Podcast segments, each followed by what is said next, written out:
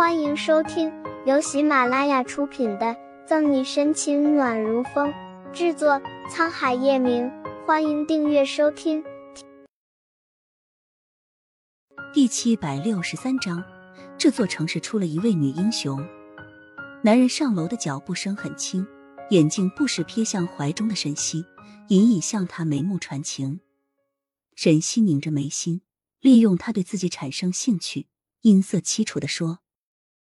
你真的要在这里处决我们吗？闻声，男人的步伐放缓，笑容玩味的问：“你不喜欢这里？那我带你去我的私人行刑室，怎么样？”沈西听罢，神色一怔，看来这些人不但贩卖毒品，肯定还与多起杀人案有关。随便你，总好过这里。沈西举止娇媚的往男人怀里钻，压抑着心中的厌恶，继续争取机会。那你带我去吧，顺便带上我的好姐妹。男人对风情万种的沈西愈发难以自控，爽快的答应下来，将她锁在车里，又回到小屋，把昏迷的穆饶抱进来。借着这个机会，沈西独自在车里按下隐藏在紧身衣内部的信号发射器，终于和当地的缉毒警察取得联络。让你久等了，美人儿。男人怀中抱着穆饶。淫笑着打开车门，将他丢在后座，随后钻进车子，指尖温柔的摩挲了一下沈西的脸颊。其实不用想也知道，这男人显然是打算在暗杀卧底的警察之前，再满足一下自己的兽欲。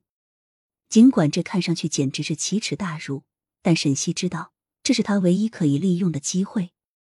汽车从别墅的后门离开，没多久就开到一座普通的住宅门前。此时此刻。缉毒警察已经通过他身上的信号发射器定位，出动大批警力前来营救。美人儿，请下车。男人将车子停在院子里，瞥了一眼后座尚未醒来的穆饶，从怀中掏出手枪。莫非他想先将穆饶解决掉？沈西心里咯噔一声，他绝不能为自己争取求生机会的同时牺牲掉同事。他们在一起共事很久，既是朋友也是闺蜜。等等，我更喜欢在车里，这样更有情趣。不如稍后再送我的朋友上路吧。沈西柔媚一笑，抬手勾住男人的脖子。此时车内光线昏暗，在他撩人的声线下，男人已经陷入意乱神迷的状态。反正沈西已是砧板上待宰的羔羊，他无所谓在处决两人之前。善待一番这个貌美娇柔的小宠物。好啊，看来你也是很有品味的女人，我肯定会让你满足，再舒舒服服送你上路。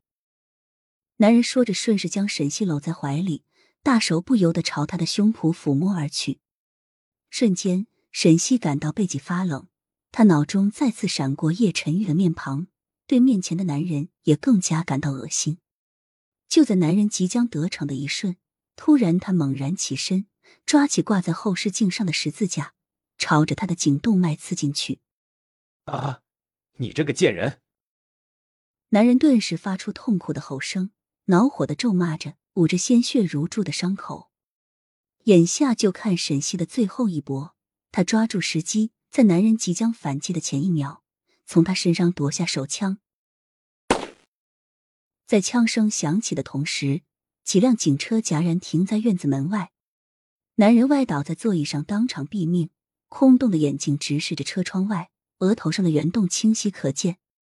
最终，在缉毒警察的协助下，不但在男人的住所里发现私人行刑室，同时还有几具毒贩家属的尸体，其中还有一个不幸罹难的警方卧底。